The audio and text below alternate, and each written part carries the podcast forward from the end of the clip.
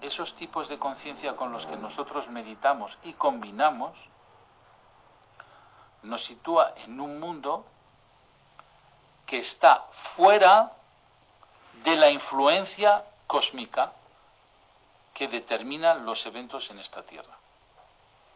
Entonces, si los eventos son catastróficos o caóticos, es porque no hemos trabajado en el mundo de Atzilut para corregir las influencias astrales que funcionan en piloto automático, por no trabajarlas. Nosotros cuando nos situamos en Atzilut, nos situamos por encima de cualquier influencia astral. Y es más, con la utilización de las letras, los astros los manipulamos nosotros para que haya plenitud en la tierra. Y si no sabemos hacer este trabajo, las fuerzas del mal ocupan ese pilotaje. Y son ellas las que utilizan las fuerzas astrales para crear dolor al ser humano en la tierra. Ahora, las radiaciones cósmicas no influencian la Tierra de la misma manera en un continente o en otro continente porque hay ángulos de radiación en función de la geometría en la cual se encuentran todo el baile cósmico, porque los astros se mueven en elípticas en función de las estrellas, que son los signos del zodiaco, y la influencia en la Tierra depende del ángulo según viene la radiación.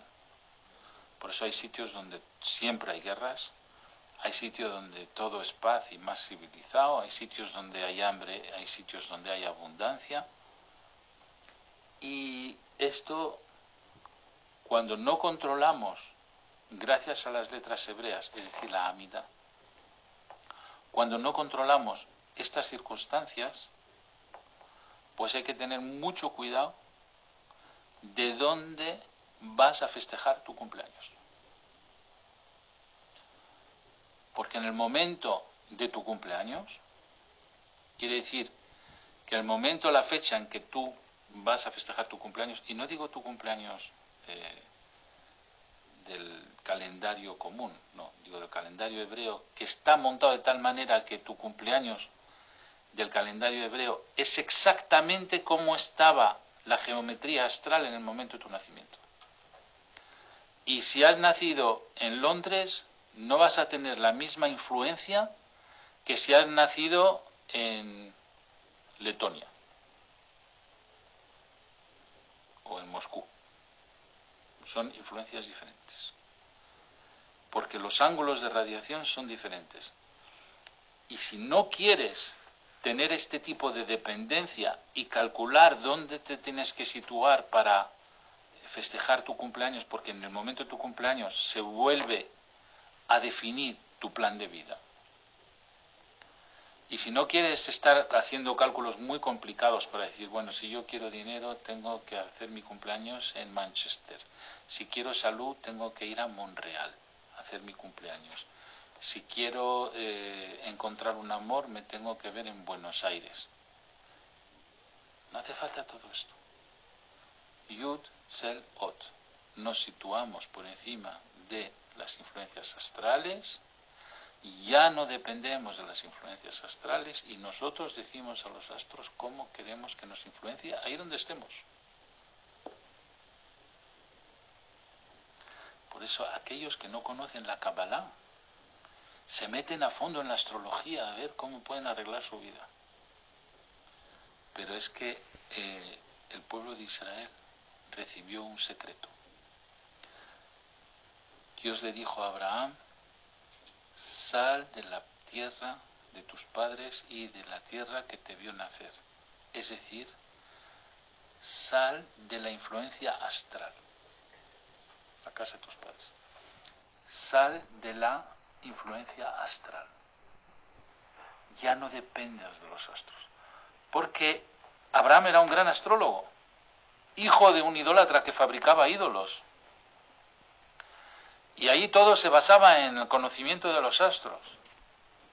Y Dios le dijo, mira, ¿qué es lo que ves en los astros? Y él dijo, yo veo en los astros de que la combinación de mi mapa astral con la combinación del mapa astral de Sara, mi mujer, de Sarai, mi mujer, que en aquel entonces se llamaba Sarai, hace que no vamos a tener hijos.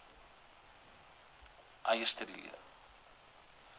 Y Dios le dijo, ¿quieres fertilidad allí donde hay esterilidad? dice, eso es imposible. dice, no, no es, no es imposible. Deja de depender de la influencia cósmica. Ponte por encima de la influencia cósmica. Yud, Sel, Ot, Atzilut. ¿Qué es Atzilut? Lo que le dijo Dios a Abraham, no dependas más de la influencia astral. Dice, ¿y cómo?